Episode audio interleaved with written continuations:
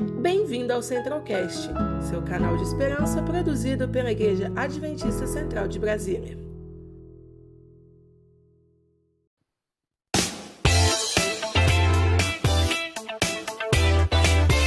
Oi, gente, eu sou a Luísa.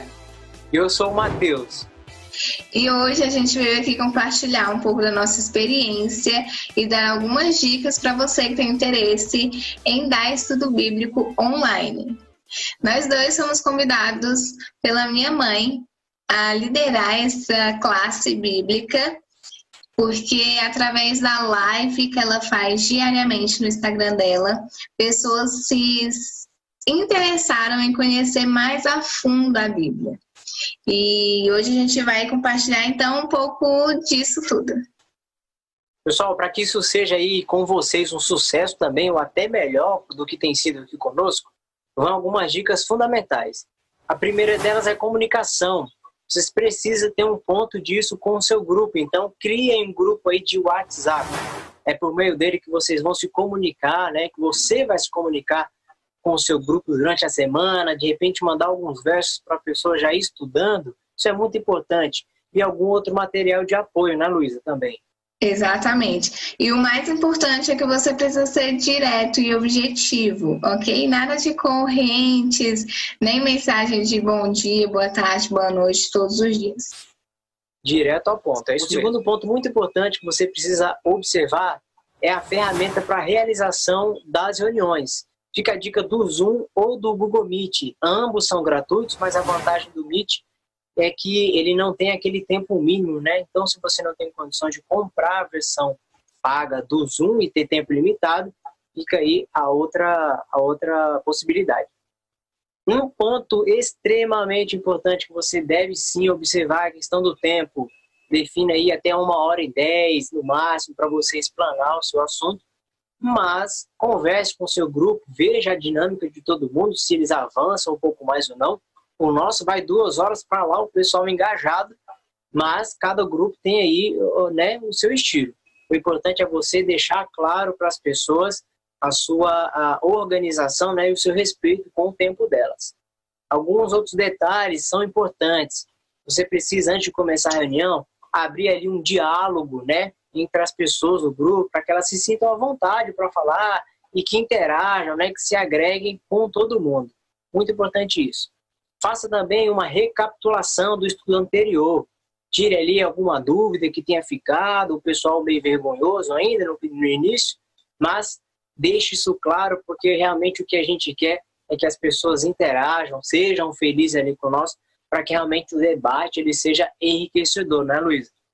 Exatamente. E uma coisa que é muito legal também e funciona muito bem com a gente é você fazer uma pergunta intrigante sobre o tema do próximo estudo. Isso atiça a curiosidade deles e faz com que eles voltem e talvez até chamem outras pessoas para participar. Realmente, realmente. Então é isso.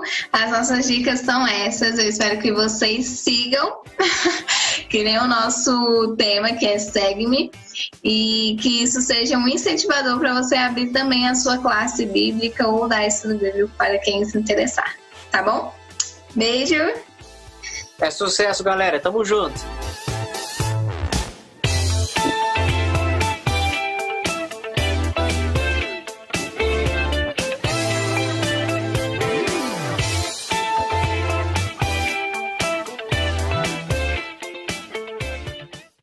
É isso aí, segue que é sucesso. Bem legal a experiência da Luísa e do Matheus. Se você também, às vezes, não tem, tem uma, um pouquinho de dificuldade do estudo, às vezes vale a pena você procurar ferramentas e às vezes você até tem pessoas interessadas. Eu estava pensando aqui, você já leu a história de Filipe lá em Atos 8, quando ele aparece para o etíope? Eu imagino é, se a gente falasse, olha, sabia que lá em 2020 a gente teve um, vai ter uma pessoa lá do outro lado do mundo que vai querer saber da Bíblia. E por um aparelhinho desse tamanho eu vou conseguir falar para ela de Jesus. E filho vai falar: Nossa, que milagre! E a gente pensou no milagre dele lá que apareceu e foi tirado. E hoje talvez a gente tenha a internet que pode se tornar um milagre na vida de uma pessoa. E você pode ser esse instrumento, né? E então vale a pena a gente pensar na internet como um, milagre de Deus para a gente alcançar outras pessoas, não apenas como uma ferramenta de. Você pode usar para várias outras coisas também, mas Deus dá uma oportunidade para a gente utilizar tudo e alcançar aquelas pessoas que estão distantes. Thaís, a gente tem pergunta, então, você que colocou sua pergunta aí, a gente tem algumas perguntas, não é isso? Eu escolhi uma e você escolheu outra, não foi? Sim. Olha só, a que eu escolhi foi a pergunta do Carlos, de Jataí, Goiás. E ele pergunta assim: Eu gosto muito de comunicação e estava pensando em começar um canal no YouTube, mas parece que a onda do momento é o TikTok. Ainda vale a pena começar um canal no YouTube? Vamos lá. Das redes sociais, para mim, a mais complicada para se fazer missão é o TikTok. Porque ela é um ambiente mais irreverente, é um, um ambiente mais como é que eu poderia dizer? É uma comunicação bem específica, né? Um, um formato específico, é um nicho, né? É um nicho muito específico, onde você hoje basicamente tem adolescentes nessa rede social. Os que passaram um pouquinho da idade de adolescente jovens que estão lá já são vistos assim como meio inadequados. Eu passei um pouquinho já. Para vocês, terem, vocês terem uma ideia, eu abri um perfil no TikTok e aí a minha já filha, passou também? A, a minha, passei muito já. E aí a minha filha falou assim, pai, eu nem falei nada. Ela falou assim, pai, você abriu um perfil no TikTok, né? Ela ficou brava com você? Não? Aí eu falei assim, abri. Eu falei assim, pai, não é legal um pastor no TikTok. aí eu, como assim? Eu falei assim, não, pai, pastor no TikTok não é legal. E isso foi o ano passado que eu abri essa rede social. Depois que eu descobri, porque quando eu descobri a rede social, era já era já tinha esse nome TikTok, mas ela tinha um nome anterior antes, né? E, e ela foi assim se adaptando, trabalhando com videozinhos pequenos, é muito complicado. Eu entendo que o TikTok ele tem um, um objetivo, que seria só despertar. Agora, se ele quer ensinar a Bíblia, estudar a Bíblia, oferecer conteúdo, aí já não é bem o TikTok a plataforma, ele deveria ir para o então, YouTube. quem sabe para o Carlos o ideal, já que ele gosta de comunicação, é realmente o canal do YouTube, não é? O, o canal do YouTube ele te dá muito mais, ele te dá mais condições, porque no TikTok você pode fazer vídeo de 15 segundos ou de 60 segundos. Você fica meio restrito. Ou você faz live quando tiver mil seguidores. Então, quando você não tem mil seguidores, você não pode fazer transmissões ao vivo. Já o canal do YouTube, ele tem um, uma durabilidade maior do seu conteúdo, é mais fácil achar, porque no TikTok, ah, entra no meu perfil e procura o vídeo lá que eu falei sobre eh, sobre os sinais da volta de Jesus. Então é mais complicado essa busca orgânica aquilo que você já tem hoje facilmente no YouTube. Você vai no Google, põe lá, Pastor Rafael, Volta de Jesus, vai, vai, vai chegar no sermão lá de maneira mais fácil. Se você colocar Rafael Rossi, TikTok, não vai chegar no vídeo. A busca orgânica não entra dentro da plataforma. Então, são mecanismos diferentes. Agora tem que ver também eh, a adequação da sua idade. Hoje vai ficando as redes sociais cada vez mais nichadas. Importante essa coerência, né? Que entra um pouquinho dentro das lições que o senhor passou para a gente ali, aqueles três passos, né? A coerência também é, ela é importante nesse momento. O que né? acontece é o seguinte, Thaís. Os jovens entram nas redes sociais, primeiro. Depois entram os pais. E quando os pais entram, eles saem. Foi assim. Veja a história. Foi Orkut, de quem é dessa época, né? Vitor não é dessa época? Não. Então. Sou do TikTok. É, deixa ele. Às vezes o pessoal confirmou. De ilusão também se vive, né? Muito. Mas então, era o Orkut, aí os jovens entraram, aí os pais entraram e foram pro Facebook. Começou a mensagem foi, né? de gatinho, vai, a gente Facebook, saiu. Instagram, Instagram, agora tá todo mundo no TikTok, a juventude. E os pais estão assim, o que, que é esse negócio? Entra, não entra, vou, não vou, vai, não vai, o que, que é, o que, que não pode. Nessa pandemia, apareceram algum, alguns é, adolescentes, vamos assim dizer, eu acho que adolescentes, nem jovens, eu diria, adolescentes adventistas que foram para o TikTok e, e começaram a fazer missão lá dentro. Tem uma garota que essa semana passou um milhão de seguidores no TikTok. Talvez seja a nossa adventista mais influente lá, Jay Reis. Tem a, a Brenda lá do Paraná, nós inclusive fizemos até um vídeo com ela. Ela vai falar daqui a pouco. Então ela também. Ah, vai falar nessa série aqui, não hoje. Então ela vai falar aqui nessa série de Pastor, deixa eu perguntar. Alguém conhece ela aqui? Aí, ó. É o TikTokeiro que conhece. É, tem um cê... pessoal que conhece porque o vídeo dela vai aparecer vê, ó, aqui. Cê, só. Você vê, quem conhece, levantou a mão só jovem. Vê se Alcione levantou a mão. Olha agora. A, a hora... O Alcione, ele, tá, ele ficou sabendo. Levanta, ele ficou sabendo. Ficou sabendo. Mas, mas é, é uma coisa impressionante. Como eh, o TikTok, ele criou assim essa conexão. Claro, agora a TikTok tornou-se muito conhecido, porque nós estamos vendo a briga lá é com o Trump lá, né? nos Estados Unidos. Essa semana o CEO do TikTok nos Estados Unidos entregou o cargo por esse, por, esse, por esse, conflito entre os Estados Unidos, porque é uma rede social chinesa, e os Estados Unidos estão dizendo que eles estão usando a rede social para roubar dados dos Estados Unidos, estão se infiltrando para pegar informações dos cidadãos americanos, então há uma preocupação. Agora, o, o TikTok só vai funcionar nos Estados Unidos se for vendida a operação americana para uma empresa americana, a Microsoft está lá já querendo comprar essa, essa parte da rede social para fazer operar nos Estados Unidos, então agora virou uma briga enorme em cima da rede social, mais do que simplesmente a postagenzinha lá que os adolescentes tão inocentemente fazem, mas isso tem uma briga de bilhões de dólares por trás, envolvendo o governo americano, envolvendo Microsoft, empresas gigantescas da área de comunicação que, que começam a olhar para essa rede social, porque nós, na verdade, somos vítimas das redes sociais. Essa é a verdade. Existe um, um serviço eu vou entrar nisso aqui, vai custar caro o tempo, mas é bom vocês saberem. Chamado CRM, que é Customer Relationship Management, que é um sistema que faz uma leitura daquilo que você é, do que você pesquisa, do que você lê, do que você gosta. E essas informações elas são repassadas para empresas de e-commerce que fazem publicidade para você. Como é que funciona o CRM? Você vai lá no, no Google, e escreve. Aquela vez que você estava conversando sobre comer uma granola numa cumbuca e aparece a oferta de cumbuca para você. É. Então você, você fala lá, você vai no, Google e coloca lá é, chuteira. Já era, né? Todo é. site agora tem já chuteira para você. Todo site que você entra tem fala assim, o mundo quer comprar chuteira, porque todo site que eu entro é chuteira. Na verdade, aquilo foi desenhado especificamente para você. Ou... Esse é o CRM. Então existem empresas por trás disso.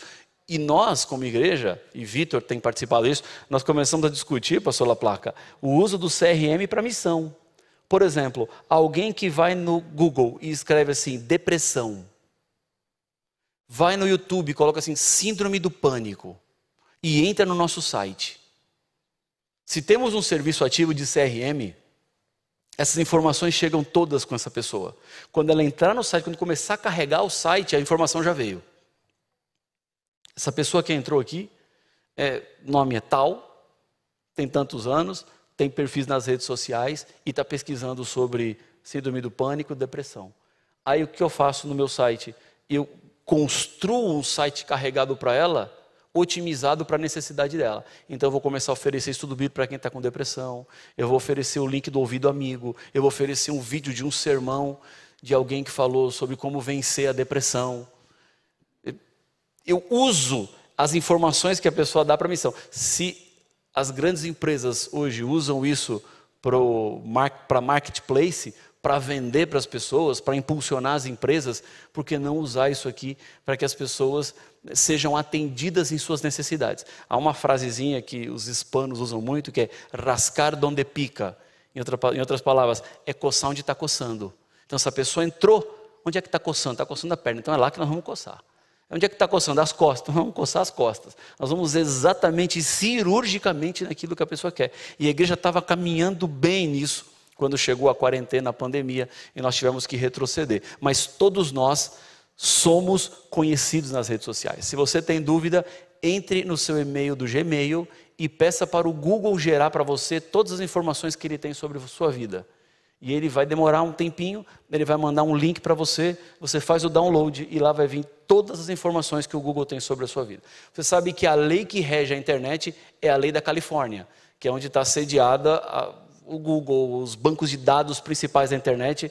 Então, a lei da Califórnia diz que nenhuma empresa pode ter seus dados e não oferecer para você toda a informação daquilo que ela tem. Então você vai lá e pede para o Google, quero saber tudo que você sabe sobre mim. E ele vai te mandar um arquivo pesado mostrando tudo que ele tem de informação a seu respeito. Muito mais do que sua mãe sabe sobre você. O Google tem informações da sua vida. Tenha certeza disso. É, minha mãe sabe às vezes o que eu estou pensando, isso o Google não sabe. Pastor Carlos, então é o seguinte, ó, YouTube vale a pena, tá? Talvez hoje falando de vídeo, você consegue que as pessoas te encontrem lá, se você souber como botar um título legal. Estuda a ferramenta, vale muito bem. TikTok, se você for um, um TikToker famoso, vale a pena. Se você está começando agora, talvez seja um pouco mais difícil para as pessoas te encontrarem. Mas veja aquilo que, que se adequa a você. Talvez o, o seu jeito de comunicar, né, pastor? O seu perfil, acha e você vai, pesquisa aí a rede social e que você vai encontrar. E pastor, tem uma outra pergunta bem legal, da Isabela Maria, eu gostei por causa que às vezes a gente, para falar de Cristo para as pessoas, a gente não chega assim e fala assim: Oi, tudo bem? É, você quer falar, ouvir falar de Jesus? Normalmente não é assim. Tem pessoas que às vezes nem sabem que elas estão procurando isso, que isso é uma solução para elas naquele momento. E ela pergunta assim: ó, eu sou super tímida, mas eu sinto em mim um chamado para a missão. Eu sou estudante de nutrição e pensei em usar o meu Instagram para falar de Jesus através do dom que ele me deu, cozinhar. Pastor, falar sobre saúde é uma maneira de evangelizar? Pergunta a Isabela Maria, aqui de Goiânia.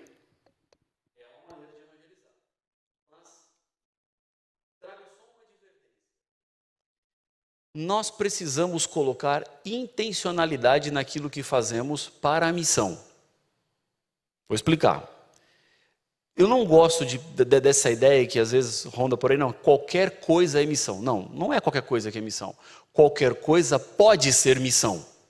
Depende de como eu vou fazer aquilo conectar-se com a missão. Porque se eu faço um canal de saúde, de receita, mas eu fico só na saúde e na receita e nunca construo essa conexão com o evangelho, uhum. na verdade eu não estou evangelizando. Eu estou promovendo um canal de saúde, que é importante? Claro que é importante. Que é bom? Muito bom. As pessoas precisam de saúde? Precisam de saúde. Abre portas? Abre inúmeras portas.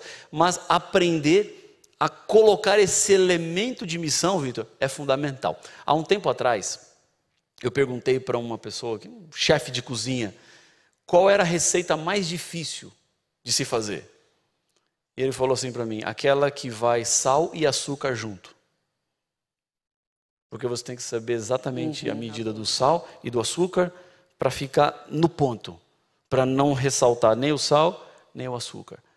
Quando eu, eu paro para pensar nesses canais que nós construímos, que tem o objetivo de fazer missão e que não é declaradamente de missão, por exemplo, da Alana, cristão declarado. Já está declarado que é um canal de, de Cristo, de pregação, mas tem outros que não. Então, esses canais que não são abertamente de missão, é o desafio de misturar o sal e o açúcar. É você ter o DNA do seu canal, daquilo que você se propôs a fazer, mas colocar também a pitadinha daquilo que é a sua missão. É levar as pessoas para Cristo. Ou seja, esse canal aqui é uma forma de levar as pessoas para Cristo e não levá-las para uma vida saudável apenas. E entendendo que vida saudável, ela se completa com a espiritualidade. Então, você coloca esse elemento Cristo, você trabalha com esse elemento, você tem intencionalidade para levar as pessoas até os pés do Senhor. Nossa, pastor, acho que não poderia ter fechado de, de uma outra maneira. Acho que foi excelente a última pergunta e realmente o senhor resumiu é, o que, que, é importante? A gente, de repente, não dar tanta prioridade ao que nós achamos apenas, mas também conseguir mostrar o lado cristão, o lado de Cristo, em tudo que fazemos, né? Eu tenho certeza que todos que estão aqui e os que estão na internet com certeza foram muito enriquecidos com tudo.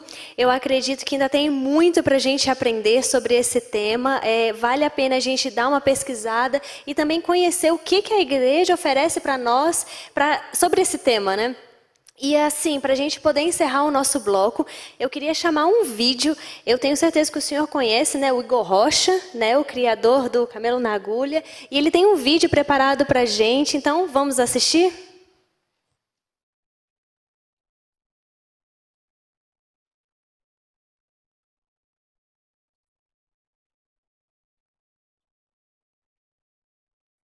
Também Instagram, Igor Rocha.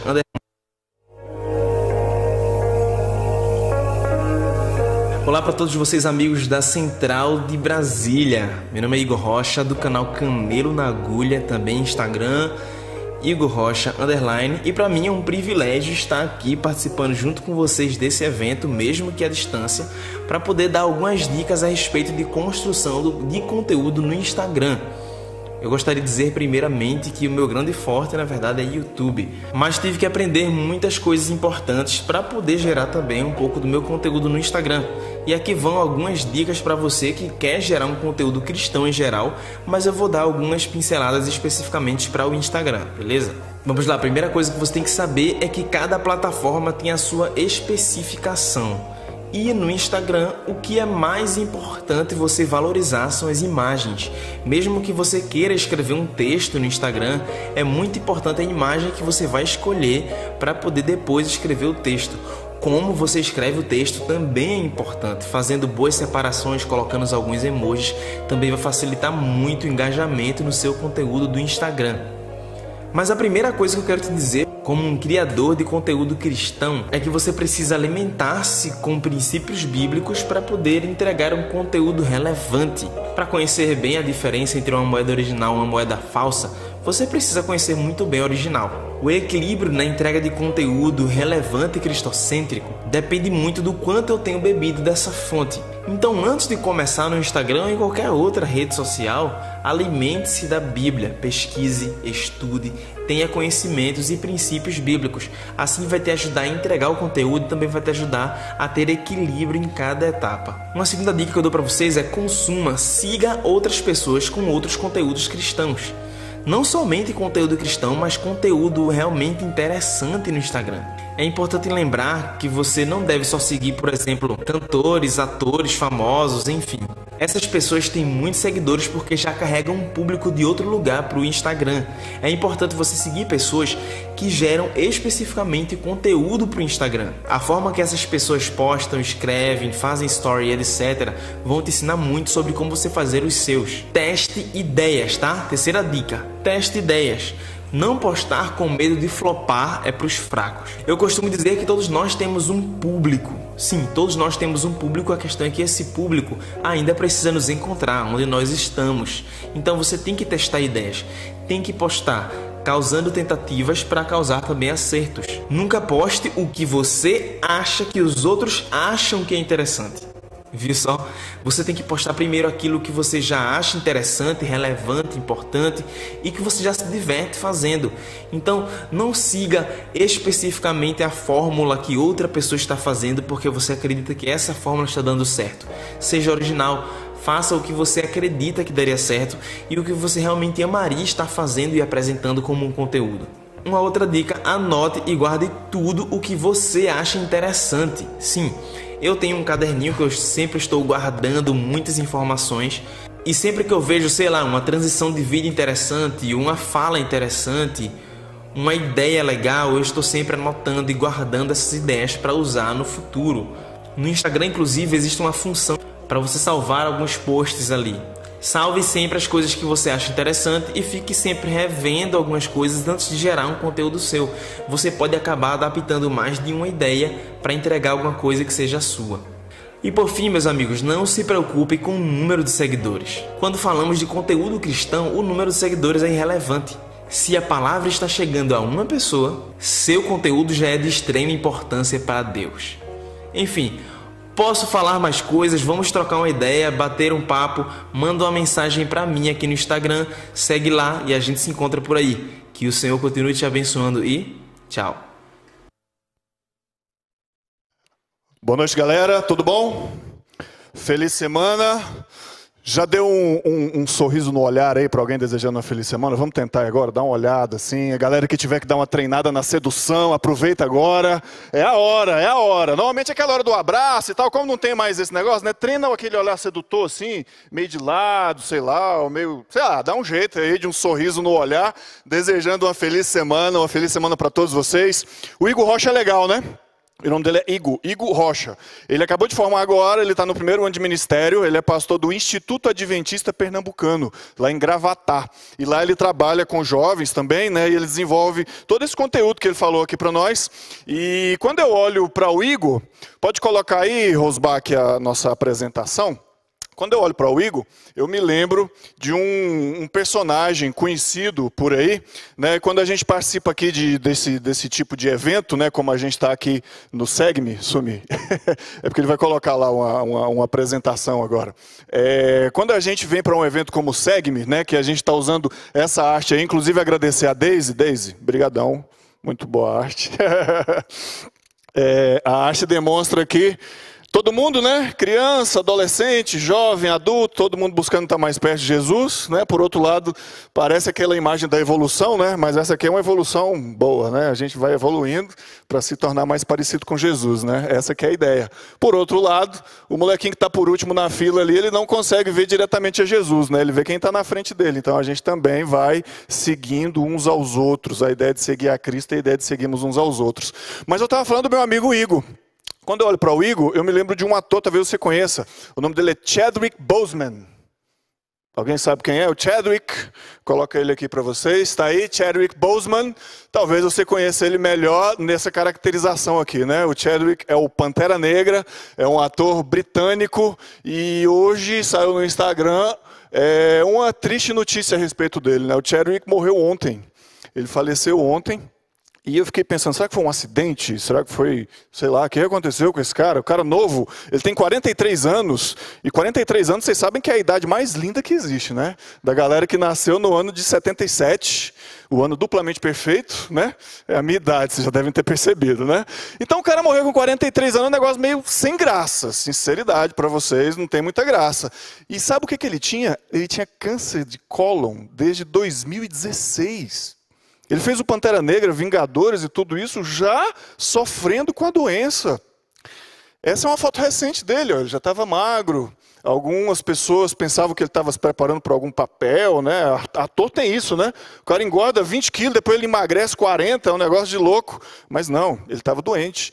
Nesse período que você também não sabia desse lado ruim, eu também não sabia, imagino que você não soubesse, né? Talvez até você soubesse. É, ele fazia coisas também que a gente não sabia. Aqui é uma visita dele num hospital que trata crianças com câncer no ano de 2018.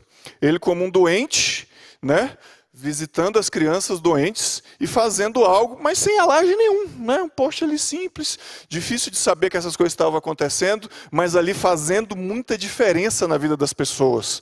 E eu queria hoje pegar esse gancho do Chadwick, que, sinceridade, eu fiquei bastante triste, eu gostava muito dele, achava um ator fabuloso. É... A gente tem todas as nossas restrições com relação a filmes, né? O Pantera Negra é um filme maravilhoso, né? Que quebra os paradigmas, assim, do herói, normalmente, que a gente espera e tal, do reino de Wakanda, de todas aquelas coisas ali, e eu fiquei realmente muito triste ao saber do falecimento dele. E eu queria fazer esse gancho com vocês para um personagem da Bíblia, para um personagem que também passou por muita coisa e que pode nos trazer muitas lições. Vamos abrir a Bíblia então? Abra a sua Bíblia no livro de Gênesis, Gênesis capítulo 35 e os versos 28 e 29. E eu vou usar aqui agora uma estratégia de filme também. Sabe aquele filme que começa do final da história e depois vem te contar? Contando o negócio? Então a gente vai para o final da história dessa pessoa, Gênesis 35, e os versos 28 e 29. Aqui na minha versão diz assim: Foram os dias de Isaac 180 anos, velho e farto de dias, expirou Isaac e morreu, sendo recolhido ao seu povo. E Esaú e Jacó, os seus filhos, o sepultaram.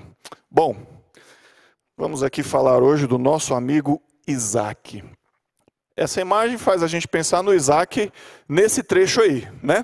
Isaac ali perto de morrer aos 180 anos de idade. E aí o filme começa a embaçar a tela, né? Vai imaginando aí, você começa a embaçar a tela, vai balançando, aí fica preto e branco, aí você vai fazer o flashback. Vamos fazer o flashback da vida de Isaac? Eu coloquei aqui várias imagens que fazem a gente pensar, né?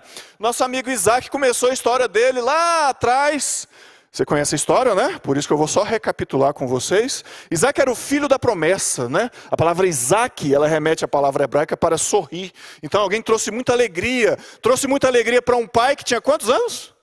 Aquela primeira foto ali, um pai de Abraão tinha quantos anos? 100 anos. É, talvez, né? Talvez já tivesse crescido um pouquinho, podia ter 101, 102, sei lá. E Sara 90 anos. Então era um milagre, um milagre total. E aí veio Isaac. Passado um tempo, Deus faz, vamos é, tem algumas coisas que não estão aí né, né, nas imagens. Isaac cresceu tendo problemas com o irmão. Né? Então a vida dele já tinha umas tretas ali com Ismael, tinha problemas com a mãe de Ismael, a mãe de Isaac tinha ali esses problemas todos que a gente sabe, e aí ele cresceu, chegou num certo dia, o pai dele chamou para fazer um sacrifício, né? Eles faziam, era algo comum da cultura da época, e esse sacrifício tinha uma viagem de três dias. Alguém aqui já fez alguma caminhada de três dias? Já? Alguns aqui? Opa, eu fiz uma, eu fiz uma em 2008 na Chapada Diamantina. É, é, eu esqueci o nome do lugar lá, um lugar muito bonito. Mas três dias é, dureza. E aí o pai, o filho, a Bíblia fala que tinha mais, mais os servos, né? E mais o bichinho ali carregando a lenha.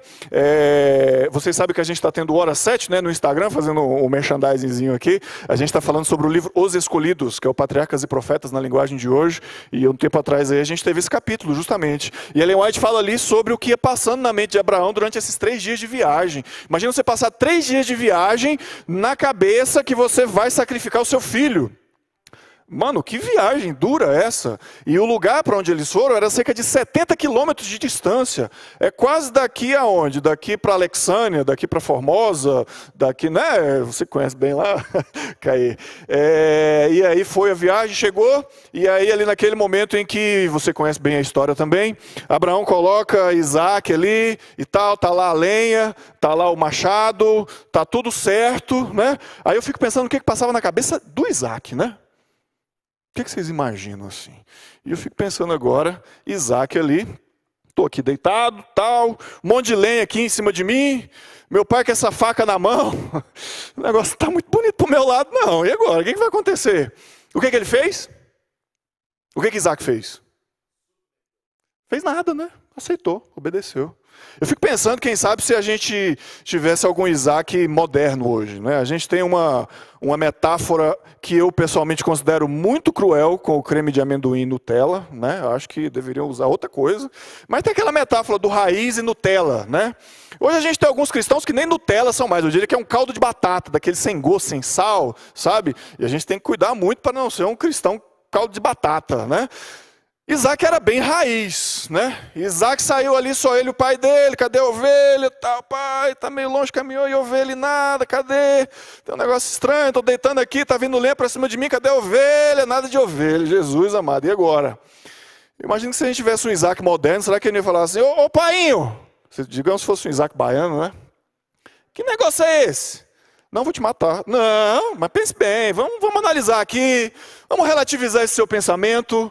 Ah, o sacrifício não é assim tão necessário, né? O senhor pode pensar melhor. Quem sabe a gente não mate aqui uma árvore.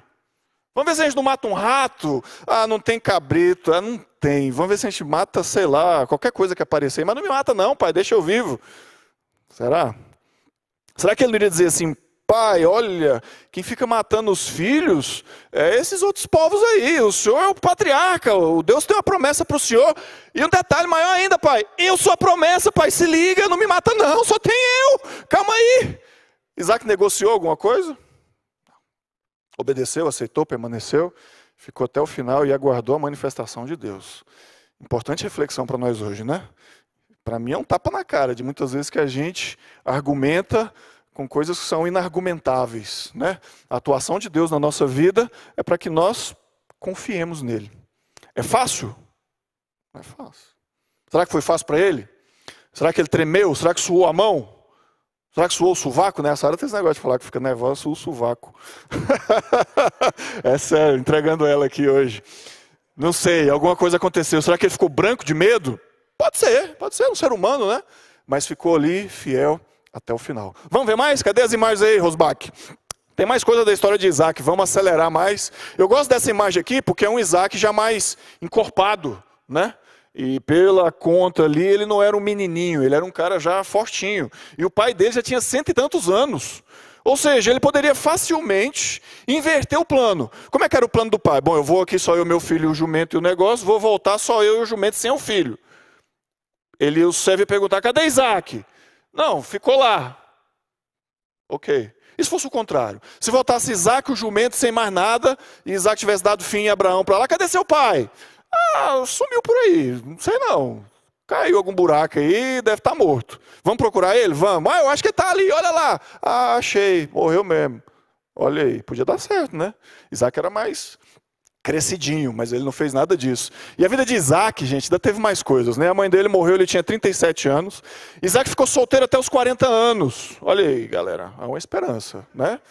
Olha aí, olha aí, que idade maravilhosa para aparecer aquela varoa. E que varoa, né, gente? Mano, o, o servo Eliezer, a, a, a viagem que ele fez foi de cerca de 900 quilômetros a viagem de Berseba até Padarã, se eu estou bem lembrado da geografia ali. Imagina, é o quê? Daqui a Barreiras, né? Depois de Barreiras, Barreiras são 800 quilômetros. Meu amigo, vai ali buscar uma, uma, uma esposa para o meu filho. Onde? Ali em Barreiras. Vai lá, tem uns parentes lá, a galera aqui da Bahia que não veio aqui para Brasília quando construiu a cidade. Vai lá e busca uma para mim. O senhor tem certeza que quer uma de lá mesmo? Não, foi lá, encontrou, voltou. Isaac conheceu a mulher no dia, né? Aquela ideia ali. Já se apaixonou por ela e ficou por ela. Tem um capítulo dos Escolhidos que fala sobre isso, né? O casamento mais feliz da Bíblia, né? Foi até o Rosbach que apresentou nesse dia. Né? Parabéns, brother. Não é só um apresentador de mídia, né? Também um rapaz dedicado aí a conhecer sobre a palavra de Deus.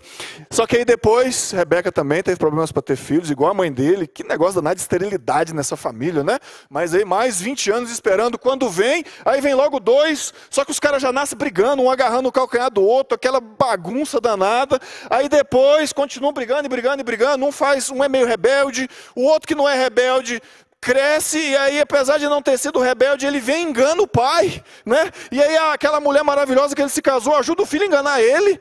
E aí o filho vai embora, ele fica um tempão sem ver o filho e o filho está lá, né? Trabalha sete anos por uma mulher, trabalha sete anos por outra e aquele rolo e nasce filho de uma mulher, filho da outra, filho da serva. Aí quando o filho volta, passa um tempo e eu li um, uma cronologia bíblica, eu não sei se ela está tão acurada assim, mas que quando Isaac morreu, havia 12 anos que José havia sido vendido como escravo.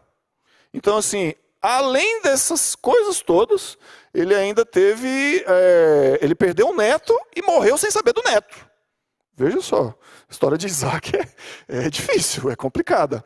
Mas o que, é que a gente vê na história desse homem? Um homem que cresceu, que se tornou um homem muito rico, que se tornou um grande patriarca. E sempre quando se fala, tanto no judaísmo quanto no cristianismo, né, se usa muito a expressão o Deus de Abraão, de Isaac e de Jacó. Está né? Tá presente ali em tantas expressões na Bíblia. Está né? Tá lá o nome dele. Está lá o nome dele como um grande patriarca da fé, como alguém que fez muita diferença. E quando a gente olha para uma história como essa, a gente pode começar a pensar na nossa história, né? E aí eu volto para o que eu estava falando no começo aqui, sobre essa arte aqui da gente poder seguir, buscar se tornar mais semelhante a Jesus, buscar ser alguém que as outras pessoas possam seguir, buscar ser alguém que as pessoas possam olhar para nós de alguma forma e que a gente possa fazer alguma diferença na vida delas, né? E será que a gente consegue fazer isso? Será que a gente consegue ser relevante de alguma forma nas nossas redes sociais, na internet, no que a gente tem feito, no nosso contato com as pessoas, né? E quando a gente olha para isso, a gente pensa na nossa vida pessoal. Será que a nossa vida pessoal também não é cheia de desafios, cheia de dificuldades, cheia de lutas, como foi a vida de Isaac? Será que nós muitas vezes não enfrentamos coisas difíceis e complicadas, como Chadwick Boseman, Será que nós, às vezes, não passamos por problemas que ninguém está nem sabendo, mas que Deus sabe que Ele está disposto a nos ajudar assim mesmo? Né? Pode passar para o último aqui, Rosbach. E quando a gente para para pensar em todas essas coisas, a gente pensa de que vale a pena seguirmos a Jesus, quaisquer que sejam as circunstâncias. Vale a pena orarmos, olharmos para um exemplo como esse de Isaac e pensarmos que podemos também obedecer a Deus em todas as circunstâncias, mesmo naquelas que nós não conhecemos bem. Podemos aguardar a atuação de Deus, mesmo quando nós não sabemos o que vai acontecer. Mesmo quando nós olhamos para um lado e para o outro e não vemos nenhuma solução, não vemos nenhum cordeirinho que está ali para o sacrifício, não vemos nenhum jeito para resolver os problemas da nossa vida, não vemos nenhum meio de nos tornarmos relevantes nas redes sociais, como foi falado aqui hoje, não vemos nenhum meio de cumprirmos a missão digital. Mas não se engane. O Senhor conhece cada detalhe da sua vida. Deus conhece cada falha do seu caráter. Deus conhece cada problema que você enfrenta. E Deus também conhece cada talento que você tem. Deus conhece toda a sua capacidade. Deus sabe todo o seu potencial. E Deus sabe que você pode ser usado poderosamente por Ele para fazer coisas grandiosas e muito relevantes. Sabe do que, que depende? Depende apenas de você se decidir e você aceitar ser usado por Deus dessa forma. Você atender esse chamado, segue-me, seguir ao Senhor, fazer a vontade dEle e pedir para ser usado por Ele poderosamente. A Giovana vai cantar uma música aqui agora que fala justamente sobre isso, sobre as nossas características que muitas vezes não são bem aquilo que nós esperamos, mas mesmo assim nós estamos dispostos a ir. Você está disposto a dizer para o Senhor: Eu vou? Se você que está aqui hoje está disposto a ir e fazer o seu melhor e atender a esse chamado de seguir ao Senhor, de ser alguém que as pessoas possam seguir, eu quero fazer hoje um apelo para você, para você que está aqui na igreja. É o apelo da pandemia, né? Apesar do momento que a gente vive, a gente tem uma plataforma bem grande aqui, né? E eu queria chamar você para vir até aqui à frente. Você pode subir lá para o coral, ficar ali perto do piano. A gente pode espalhar aqui de gente se, se der alguma aglomeração. Se encher aqui, você pode ficar aqui na frente. Mas eu queria que enquanto ela cantasse, você fizesse uma oração ao Senhor e você pense na sua disposição de atender esse chamado. Você que está nos ouvindo em casa, se você resolve atender esse chamado, escreva aí no chat. Escreva: Eu vou, eu vou. Eu estou disposto a ir assim como eu sou. Sou falho, sou pecador, sou limitado. Tenho problemas, como Chadwick Boseman tinha e muita gente nem sequer sabia. Tenho problemas como Isaac, enfrentou tantos na vida, mas perseverou e venceu. E também quero perseverar e vencer. Fica esse o meu pedido, o meu apelo para você. Para você que está aqui hoje na igreja, para você responder esse chamado dizendo que também quer ir. E para você que nos assiste pelo nosso canal, diga que você também está disposto a ir e a ser usado por Deus poderosamente. Giovana. Deus te abençoe. Não sou capaz, também não sou perfeito. As minhas mãos revelam meus defeitos. Mas uma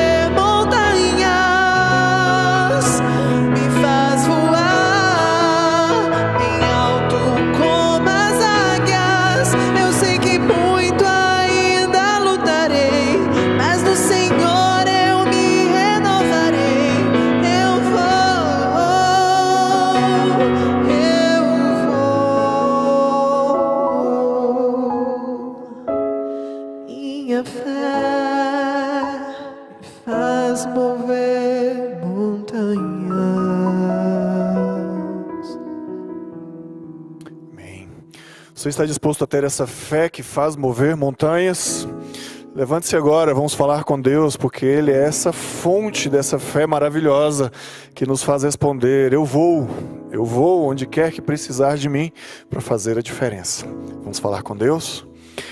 Maravilhoso Deus, nosso Pai, nós te agradecemos, Senhor, por essa possibilidade que temos de atender esse chamado tão maravilhoso que o Senhor faz a cada um de nós. Mesmo cada um de nós sendo fracos, falhos, limitados, o Senhor está disposto a nos capacitar, a nos fortalecer e a nos usar para fazermos a diferença onde quer que estejamos, ó Deus. A missão digital, o evangelismo digital podem ser uma realidade na vida de cada um de nós. As distâncias estão cada vez menores e podemos alcançar pessoas nos mais diversos lugares deste planeta. Que cada um de nós possamos ser instrumentos do Senhor, ó Deus, para que nossas redes sociais, para que a internet, para que todos os lugares onde estejamos possamos ser uma bênção para as pessoas que estão ao nosso redor. Que assim como o nosso grande patriarca Isaac, ó Deus, enfrentou grandes problemas, grandes dificuldades, mas permaneceu fiel ao Senhor e nos trouxe grandes lições que nos alcançam ainda hoje. Que a nossa vida também, ó Deus, possa ser um exemplo para que as pessoas possam seguir. Que o Senhor possa nos fortalecer a cada dia, ó Deus, para que possamos superar os desafios, para que a nossa fé possa mover as montanhas e para que a nossa resposta possa ser: Eu vou. Eu vou, eu estou disposto, eu atendo ao chamado de te seguir e de ser seguido, ó Deus. Pedimos que o Senhor possa nos dar uma semana feliz, ó Deus. Que agora ao sairmos daqui deste lugar, o Senhor possa estar derramando as suas mais ricas bênçãos sobre cada um de nós. Pedimos também por aqueles que nos assistem em casa por meio do nosso canal, ó Deus.